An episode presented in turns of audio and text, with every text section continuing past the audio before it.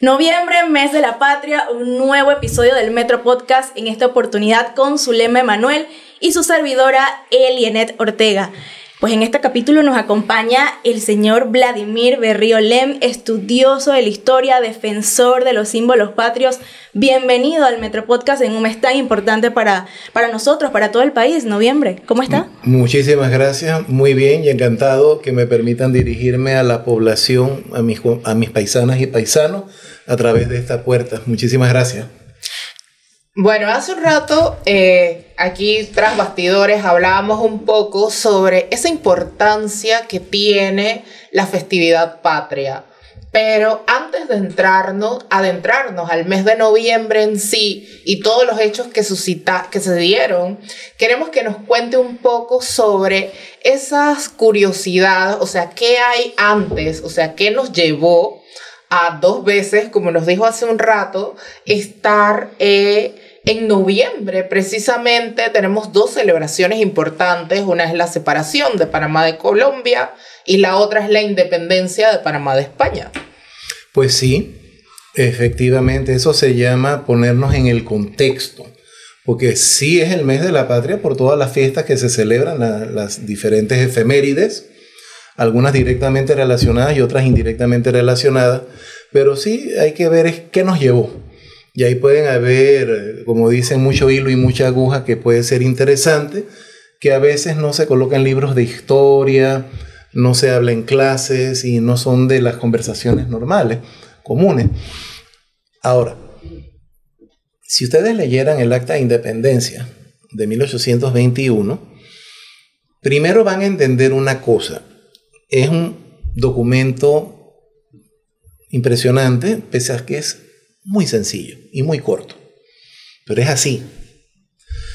Uno, nos declaramos independientes de España. Dos, pero ahí es donde tenemos que decir cómo llegamos a Colombia para saber cómo dejamos de ser colombianos. El territorio del Istmo es parte del Estado Republicano de Colombia. Nos unimos enseguida y no Estado Republicano de Colombia, entiéndase República de Colombia, no Gran Colombia, eso no existió jamás. Ese era un sueño que tuvo Simón Bolívar y que se fue con él a la tumba. Nunca llegó a ver la República de la Gran Colombia, ni mapas de la Gran Colombia, ni embajadores de la Gran Colombia, eso no existió. Fue un plan que lamentablemente era muy adelantado para su época y que se fue con el que lo pensó lamentablemente. Pero algunos repiten eso, de que nos unimos a la Gran Colombia y no a Colombia como tal. Que nos separamos de la Gran Colombia. Se escucha muy bonito, pero eso nunca existió. Ese es un mito. No, bueno, para Bolívar eso existía, pero el problema es que eso no se concretizó y con él se fue a la tumba, vuelvo y repito. Entonces, mito no lo sé, pero sí fue como algo muy bonito porque el ideal era muy hermoso. Era una América unida de donde la punta de lanza era Venezuela, Colombia, Ecuador y obviamente también Panamá. Y lo bonito era que después eso se extendiera a toda la América de habla española, que era el sueño de Bolívar. ¿Y en qué punto se nos acabó ese sueño con ellos? Cuando él se murió. y quiero también, creo que es importante aclarar en Panamá, ¿quiénes, quiénes eran esas autoridades? ¿Mm? ¿Quiénes sí, estábamos bajo, bajo ese mandato colombiano, pero en Panamá teníamos líderes también. Si bien no eran del gobierno, ¿quién, ¿quiénes? Imagino que después formaron esa junta, ¿no? Que nos fue a representar en Estados Unidos. ¿Quiénes eran eh, esas personas, pues, que servían aquí como como dirigentes. en ese momento, ¿no? La palabra dirigentes es preferible que la de líderes. Líder es una palabra alemana que yo siempre he pensado que no está bien usada hoy en día, no está bien aplicada. Eh, por ejemplo, Belisario Porras para mí no es un líder, él era un caudillo. Además era visionario y estadista, que son cosas Me gusta más esa palabra. ¿Quiénes eran esos visionarios, eh, visionarios entonces aquí en Panamá? Estaban disconformes, molestos. Muy molestos. Eran personas... Ah, mira, era algo muy lindo.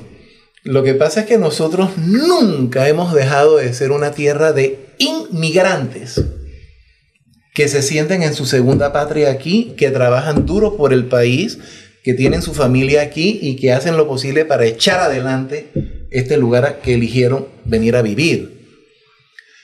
Pues Claro, éramos colombianos, lógicamente, ¿no? Pero el hecho de que alguien que nació de ese lado haya venido a vivir aquí, para nosotros era un extranjero.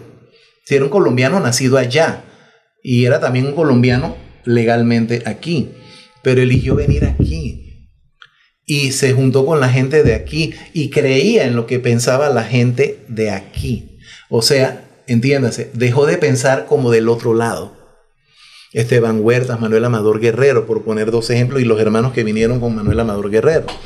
Entonces, ellos rápidamente se hicieron parte de la sociedad panameña, creyeron en los mismos ideales que tenían las personas con las que hablaban, en pocas palabras, que bien nos iría si no fuéramos colombianos. Si no fuéramos colombianos y fuéramos un país, nosotros podríamos firmar un tratado con Estados Unidos o con otro país para que terminen el canal. Qué bonito podría ser que nos gobernáramos nosotros y no nos dieran órdenes otros que no nos saben gobernar y podríamos salir adelante porque nosotros sabemos qué es lo que pasa aquí y cómo empujar la carreta para que funcione. Eso no lo saben del otro lado. Aquí, allá creen que nosotros somos unos cualquiera, unos ignorantes, unos buenos para nada, que no sabemos hacer las cosas y que si ellos no nos dan las órdenes no sabemos hacer nada. Era un gran malestar. Y más que todo que nosotros, la mayoría del país era liberal. Sin embargo, curiosamente, los conservadores fueron los que arrancaron la revuelta, pero eran muy respetuosos, muy respetuosos. No eran esos otros que no les gustaba echarse a un lado para que otro viniera también. ¿Quiénes eran los conservadores, para quedar claro? Manuel Amador Guerrero, Uno de ellos. Ah, mire usted. Éramos liberales, pero los conservadores entonces tomaron la batuta. Pero habían conservadores y conservadores. Esteban Huertas también era conservador y era el representante de la soberanía colombiana en Panamá porque era jefe del ejército. Pero ¿qué pasó? Ellos dos años de vivir en Panamá, de conocer a la gente, de ver su sufrimiento, de ver la guerra de los mil días horripilante, de casarse con panameñas, de tener hijos panameños, ya no eran colombianos. ¿Cómo llegamos a la firma de esa acta entonces? Cuando los revolucionarios, después de saberlo del rechazo del tratado, tal vez al día siguiente, se reúnen eran unas pocas personas, Ricardo Arias, Manuel Amador Guerrero, Carlos A. Mendoza, la misma gente de la guerra de los mil días y otros, liberales y conservadores. Juntos. Juntos. Que eso en Colombia jamás habría sucedido, nunca. Y que todavía no se lo creen. Que aquí esto fue el resultado de la unión de esfuerzos para echar adelante, siendo tú liberal y siendo tú conservador, pero somos panameños, que es lo que allá no entendían. O sea, no entendían, pero somos colombianos. No entendían eso. Para ser colombiano tenías que ser conservador. o liberal. bueno, esas personas empezaron a idear que no estuvo bien la unión a Colombia porque no estaba reportando lo que se había pensado, porque nosotros, como dijo mi estudiante, realmente nos unimos fue a Bolívar, a sus ideales, al plan que él tenía para el futuro para Panamá, que Colombia no siguió y que la, eh, la experiencia federal fue muy linda, muy entorpecida, y aunque fueron 30 años, de esos 30 años no todos fueron flores, también hubo amarguras y las guerras civiles y la manera en que trataban aquí que las autoridades venían eran de Colombia, igual que cuando la española, quedamos igual. era, lo mismo. Era lo mismo. Algunos panameños habría por ahí que ponían de alcalde, una cosa así, pero la que dice el dicho, el mismo, el mismo yugo, el diferente yugo, mismo victimario, ¿no? Mismo... No sé. Mismos bueyes, diferentes Exactamente. La cosa que era un yugo. Ah, exacto, pero al final y ya para ir concluyendo un poco, ¿cómo llegamos entonces a, a esa separación? ¿Cómo fue esa gesta de la confesión de la bandera, nuestro escudo, el himno nacional? La parte más rica. fue bien fácil. Este podcast llega a usted gracias al Metro de Panamá. Lo primero que hicieron fue que, por decirlo, pues en un lenguaje de nosotros, crearon comisión ninguna comisión, simplemente le fueron encomendando tareas. A Manuel Amador Guerrero, por ejemplo, a él le encomendaron hacer la bandera. Eso es otra historia.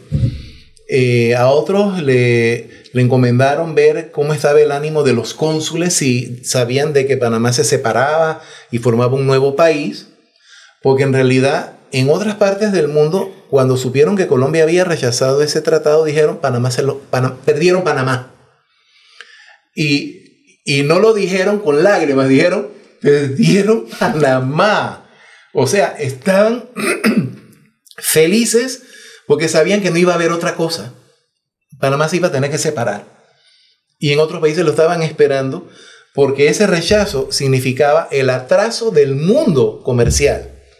Hacer el canal era abrir otros caminos y acelerar el progreso mundial. Colombia lo estaba obstaculizando, aparte de nosotros. Entonces, se acordó una cosa. Vamos a declarar la separación y fundar la república el 28 de noviembre para que coincidiese con la independencia aquella. Queríamos que coincidieran las dos fechas. Me disculpan, hablando en buen panameño, ahí metimos la pata y aquí la sacamos.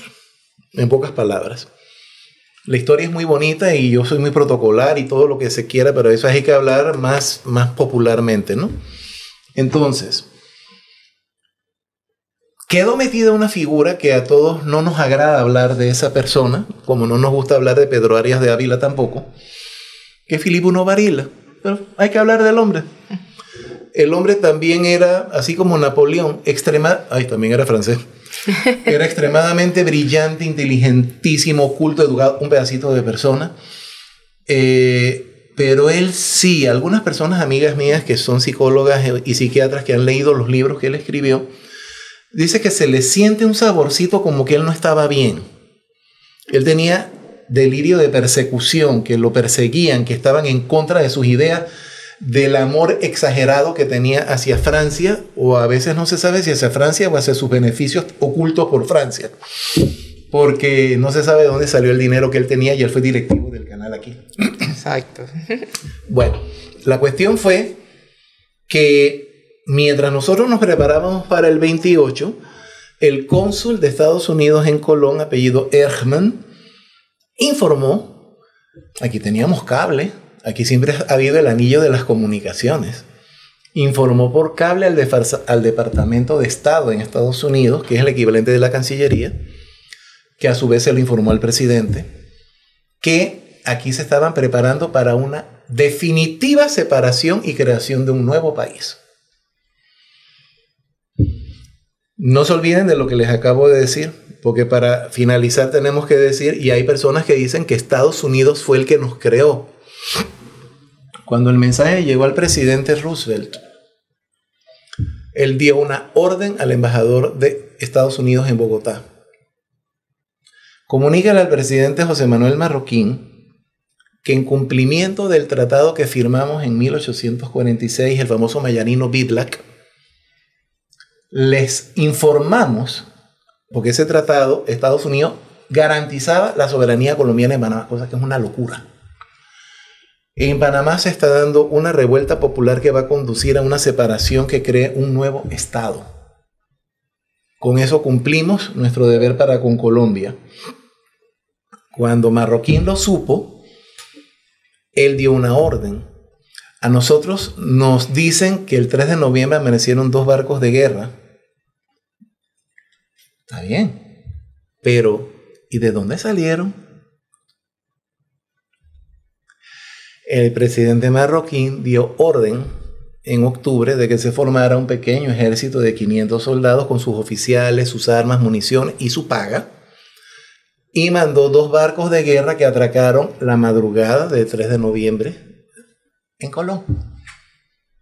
Y ante esas circunstancias era para abortar evitar cualquier intento de separación al costo que fuera. Y los separatistas, entonces, encabezados por Manuel Amador Guerrero, entendemos que María Osa de Amador le dio un empujón bien grande como un mensaje moral de que lo que se empezaba se tenía que acabar. Imagínense, Manuel Amador era un viejito médico. Bueno, él fue reunió a la gente porque la gente se había echado para atrás de miedo. Y dice, no, vamos a hacerlo. Y se acordó entonces que la tarde del 3 de noviembre, cuando supieran qué actitud iba a tomar Esteban Huertas, Iban a declarar la separación, costara lo que costara. Y se le mandó el mensaje a Esteban Huerta, que como les dije, a él lo quería mucho la gente, tenía esposa e hijo panameño y tenía años de vivir aquí. Vamos a hacer esto. No queremos que intervenga aquí inocente la gente y queremos saber su posición al respecto. Y esa parte de la historia sí nos la cuenta. En Colón impidieron que pasara el ejército en tren, pero no porque Estados Unidos intervino. Hay un reglamento ferroviario de que en esa época estaba vigente. Y el supervisor o superintendente del ferrocarril en Colón le preguntó a los oficiales, ¿ustedes están en guerra o alguien les ha declarado la guerra o van a meterse en otro país a pelear una guerra? No. Ah, bueno, no podemos dejarlos pasar. ¿Por qué? Porque aquí está en el reglamento, que es un reflejo del tratado que firmamos con ustedes, que en tiempos de paz no se pasan tropas de guerra. No van a pasar les podemos hacer es un vagón especial para que vayan cuatro los oficiales, vayan a Panamá, vean que todo está tranquilo, porque allá en Colón todavía no estaban muy claros. Bueno, sí estaban claros, pero no todo el mundo. Y eh, el ejército se queda aquí bien portadito. Ah, bueno. Tomaron el tren, llegaron a Panamá, almorzaron, se reunieron con algunas autoridades, que fue la sorpresa. Y finalmente en la tarde, como a las 5 por ahí, llegaron a donde Esteban Huertas en la Plaza de Armas, el baluarte de Chiriquí, que es lo que llamamos Plaza de Francia. Y después de hablar, en general queremos preguntarle, ¿usted está al tanto de que aquí se está preparando un movimiento que puede dar como resultado la separación de Panamá de Colombia y la creación de un nuevo país? Sí. Ah, lo sabe. Sí, sí, sí, sí, sí, sí, aquí estamos al tanto de todo. ¿Y qué medidas ha tomado al respecto? Ah, he tomado una muy importante. ¡Ay, cuéntenos! Llamó a un soldado, eh, quien sea como se haya llamado. Eh, soldado, arresta a estos señores y condújalos a un calabozo. Y llamó a otro. Y usted venga, repita lo que vio aquí al doctor Amador Guerrero. Dígale que esa es mi respuesta. Y ahí entonces se dio la separación. Sí, porque él, él, ya era panameño. Sí, podía ordenar al ejército, podía hacer lo que le diera la gana, era su derecho. Pero ¿para qué? Hasta los soldados, la mayoría era panameña. Entonces ya eso, eso era como absurdo. Entonces cuando los revolucionarios lo supieron, quedaron muy contentos obviamente, y simbólicamente fueron, se tomaron el baluarte de Chiriquí, que no, no hubo ninguna oposición, también pasó en 1821, y de ahí se fueron al Hotel Central, que era que el que tenía buen espacio para reunir un montón de gente, y allí entonces eh, decidieron que debían ir al cabildo, lo que sería el Consejo Municipal actualmente, en el edificio que había originalmente, que no es ese, ya en el Consejo sabían lo que había pasado. En el Consejo todos estaban de acuerdo con la separación, había liberales y conservadores. De manera que cuando llegaron en la noche, porque el acta se hizo de noche, eh, señores miembros del Consejo Municipal, venimos a decirles que hemos decidido declarar la separación de Colombia, formar la República de Panamá, porque no es posible los atropellos y que... Y queremos que ustedes entonces le den el espaldarazo, prohígen. Y ellos dijeron, con mucho gusto. Y se redactó el acta del día 3. Ese día ya estaba la bandera confeccionada, la hizo María sí. Cosa de Amador, la, ella participó realmente. Pasó algo lindísimo. El primero de noviembre, miren ustedes ya lo que faltaba. Nadie sabía que el 3 iba a pasar lo que pasó. Manuel Encarnación, uno de los hijos que tuvo Manuel Amador Guerrero con una señora en Veraguas, él vivía en Panamá, su madrastra era María Osa. No hay que confundir, no era la mamá. Y se llevaban de lo mejor. Él visitó al papá el primero de noviembre como para cenar y el papá estaba pues Papá, ¿qué te pasó? Es que me encomendaron hacer una bandera, tú sabes que estamos programados para el 28, pero sería bueno hacerla ya.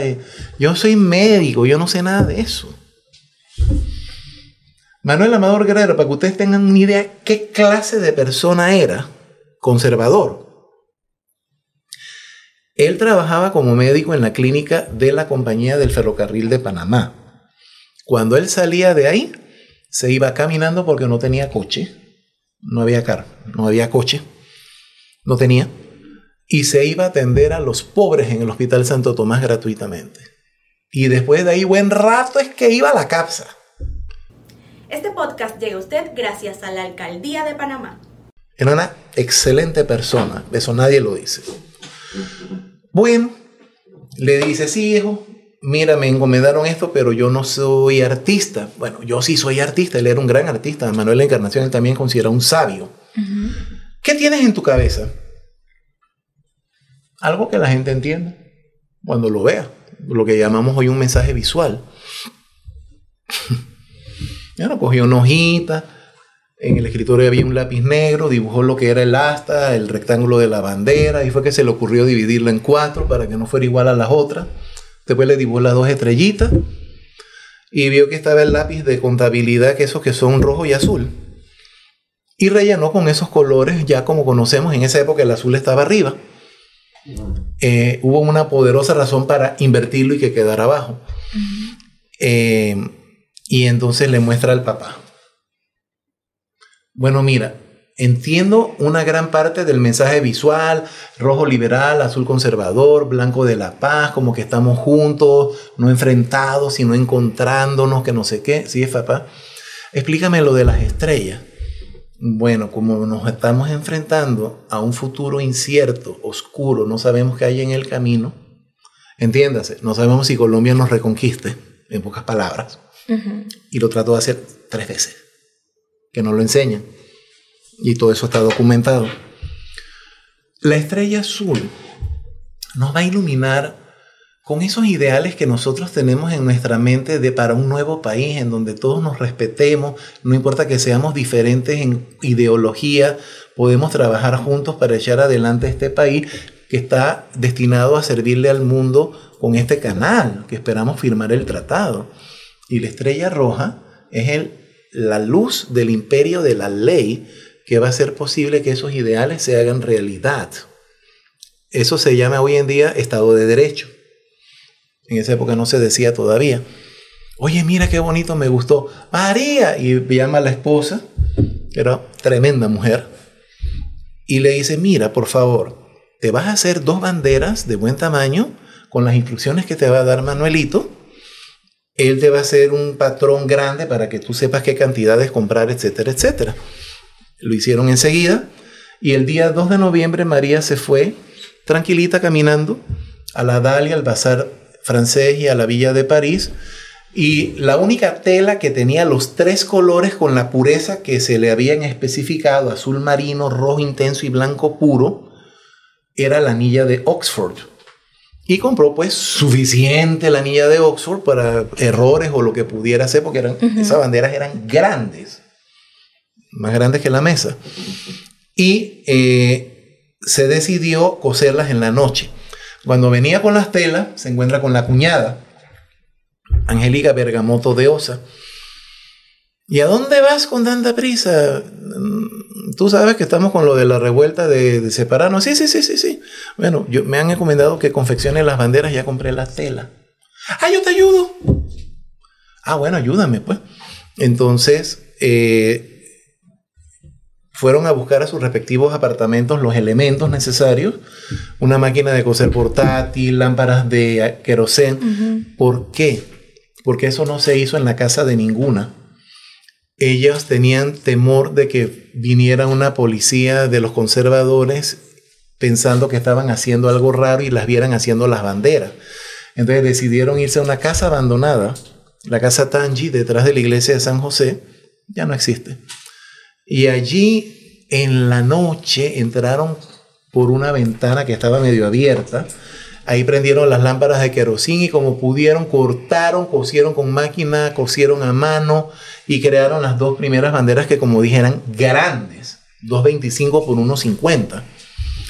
Y cada una para su casita. María se quedó con las dos banderas. Y el 3, cuando se declara la separación, a las seis y media de la tarde más o menos, que estaba ya ocultando el sol y también la luna empezaba a salir, María decidió porque ella era, era intrépida, sacó una de las banderas y la puso en el balcón que miraba la plaza frente a la catedral. A ver qué pasa. Y la gente veía porque Panamá tenía luz eléctrica. Aparte que estaba atardeciendo todavía. ¡Viva la Napoleón! ¡Ay! ¿Y esa bandera? ¡Ay! ¿De qué país es esa bandera? Ay, yo no sé de qué país es esa bandera. Ey, ¿no será la bandera de Panamá? Oye, sí, de repente, porque el azul, el blanco y el... Oye, sí, esta es la bandera de nosotros, que nos diga... ¡Viva la bandera! Y María entonces coge la bandera, baja y se la da al pueblo. Mm. No hubo necesidad de presentar la bandera, la vieron y la aceptaron por el mensaje visual. Bello. ¿Esa bandera se tiene conservada en algún lugar? ¿Qué pasó con ella? Se deterioró. Mm. Y esa bandera la pasearon, la pasearon por, yo no sé, por Caledonia hasta dónde llegaron.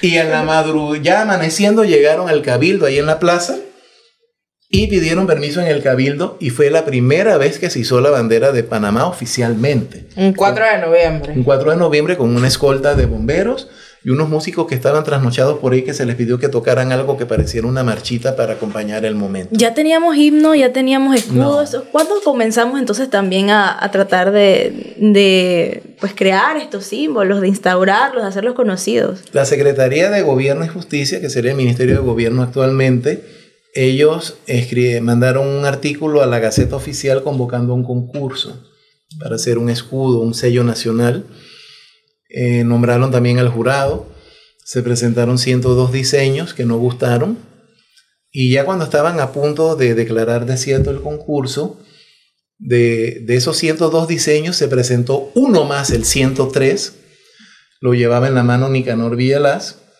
y les dice, por favor, aunque sea, véanlo.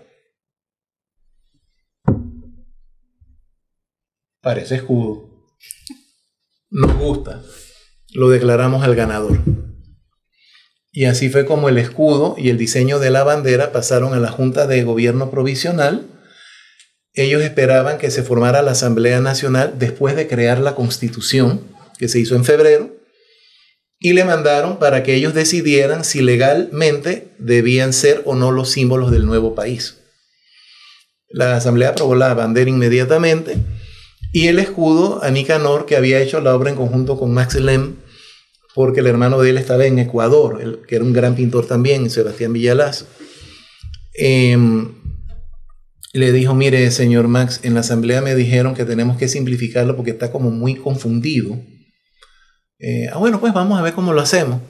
Y entonces ahí le introdujeron un elemento nuevo que no tenía, simplificaron los cuarteles del jefe y de la punta y se volvió a presentar como en mayo y le dijeron que qué significaba eso, que sí les gustaba, pero que qué significaba.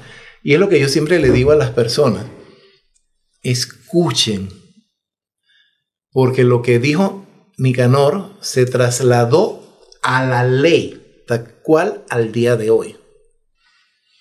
Está sobre fondo verde, no es adorno, no es capricho, es parte del escudo a colores. Está sobre fondo verde en señal de nuestra riqueza vegetal. Es un escudo que en esa época no soñaban la palabra ecología. Es un escudo ecológico, en clave ecológica. Qué cosa más maravillosa. Desde 1903. Desde 1903. Y empezó a describirlo, pues ya con las simplificaciones, que es el escudo que conocemos, que tuvo periodo feo en 2010, pero ya se corrigió en el 2012 y tenemos entonces el escudo desde entonces. Pero el himno es costumbre internacional que cuando un embajador o cónsul se presenta, se interprete el himno del país que llega y del que recibe, hasta el día de hoy. Y Santo Jorge era el director de la banda del, del departamento del Istmo, que él mismo le cambió el nombre por banda republicana, un español, Max Lemer alemán. O sea, aquí gente de otros lugares, todos contribuyeron a lo que somos hoy en día.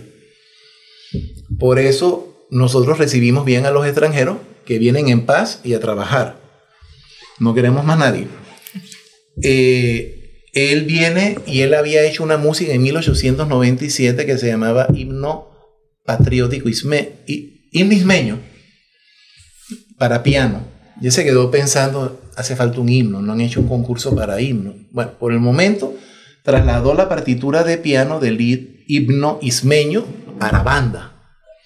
Y la banda republicana lo empezó a interpretar junto con el himno del que llegaba. Y a la gente le gustó. Antes de que acabara 1904, Jerónimo Osa se le acercó y le dijo, yo hice esta letra que se llamaba Himno Nacional. ¿Qué te parece si lo fusionamos?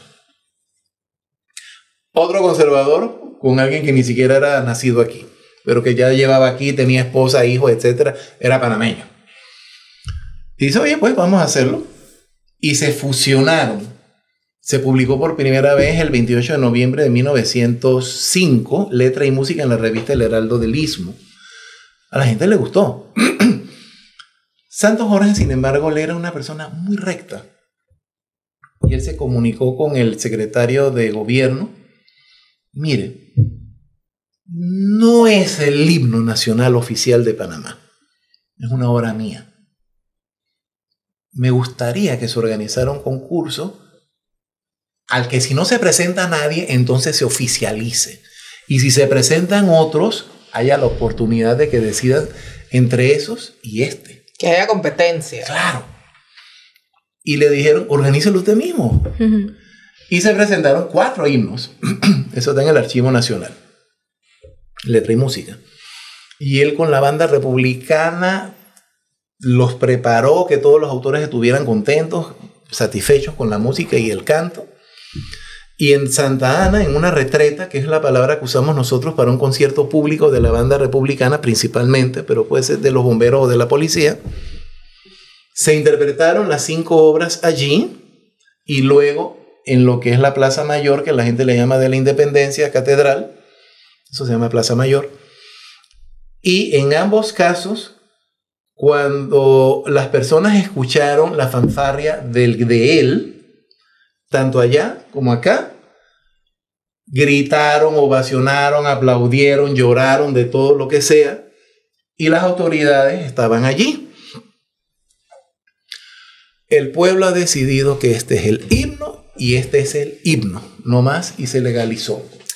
Señor Vladimir, pues para ir concluyendo este podcast, porque sabemos que hay mucha tela que cortar, pero también la idea es dejarlo a usted intrigado, preocupado por su historia y también curioso, ¿no? Para buscar todos esos registros, esas obras que también, como decíamos al principio, el señor Vladimir es autor, también tiene eh, una gran bibliografía al respecto. Para concluir, 120 años de vida republicana este año, ¿qué representa eso para, para Panamá? ¿Qué significa esos 120 años de vida republicana? Primero, la satisfacción del deber cumplido, o sea, lo logramos. Segundo, tener conciencia, ponerse la mano en el corazón y mirarse en un espejo. Yo estoy dando lo mejor de mí para que esto funcione. Porque si yo me quedo como un vago y son los demás los que trabajan, ese, ese barco no avanza. Todos tenemos que poner nuestro granito de arena. Tres, sentirnos enojados por cómo nos están tratando los países de la Unión Europea.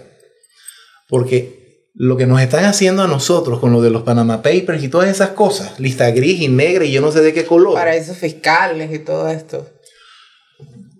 Más paraíso fiscal que Luxemburgo, que Mónaco, que Andorra, que todos esos países, no le llegamos ni al polvo de la suela, pero la agarraron con nosotros. Y al fin y al cabo, deberían dar gracias de que ocurrió esa filtración de datos llamada Panama Papers, porque aunque quedamos algunas firmas de abogados, que no fueron todas, eh, se destapó la porquería de los europeos y de los de Estados Unidos. O sea, deberían estar agradecidos. Y nosotros abrir los ojos tener los oídos abiertos para no meternos en cosas que nos pueden entorpecer el camino. O sea, no es que somos la divina pomada. No deben hacerse las cosas de tal manera que atraigan precisamente a personas poderosas que nos pueden hacer daño. Pórtate bien, haz las cosas bien. No abuses de que el marco legal de repente te permite hacer varias cosas. Bueno, elige las mejores. No te vayas por las peores. Ya para terminar, ese mensaje final a la población y a todos nuestros, eh, nuestros seguidores que ven este Metro Podcast. Bueno, primero eh, me siento muy honrado, muy contento y también admirado de que un medio de comunicación tipo periódico tenga esta presencia en redes sociales y que no es solamente la información, sino que con esto ustedes están educando, están formando, están haciendo la diferencia. Yo no lo sé todo, hay personas que saben 20 veces más que yo, pero me siento muy honrado de que me hayan dado la oportunidad de compartir los micrófonos y lo poco que sé, pues con mucho gusto se los he compartido.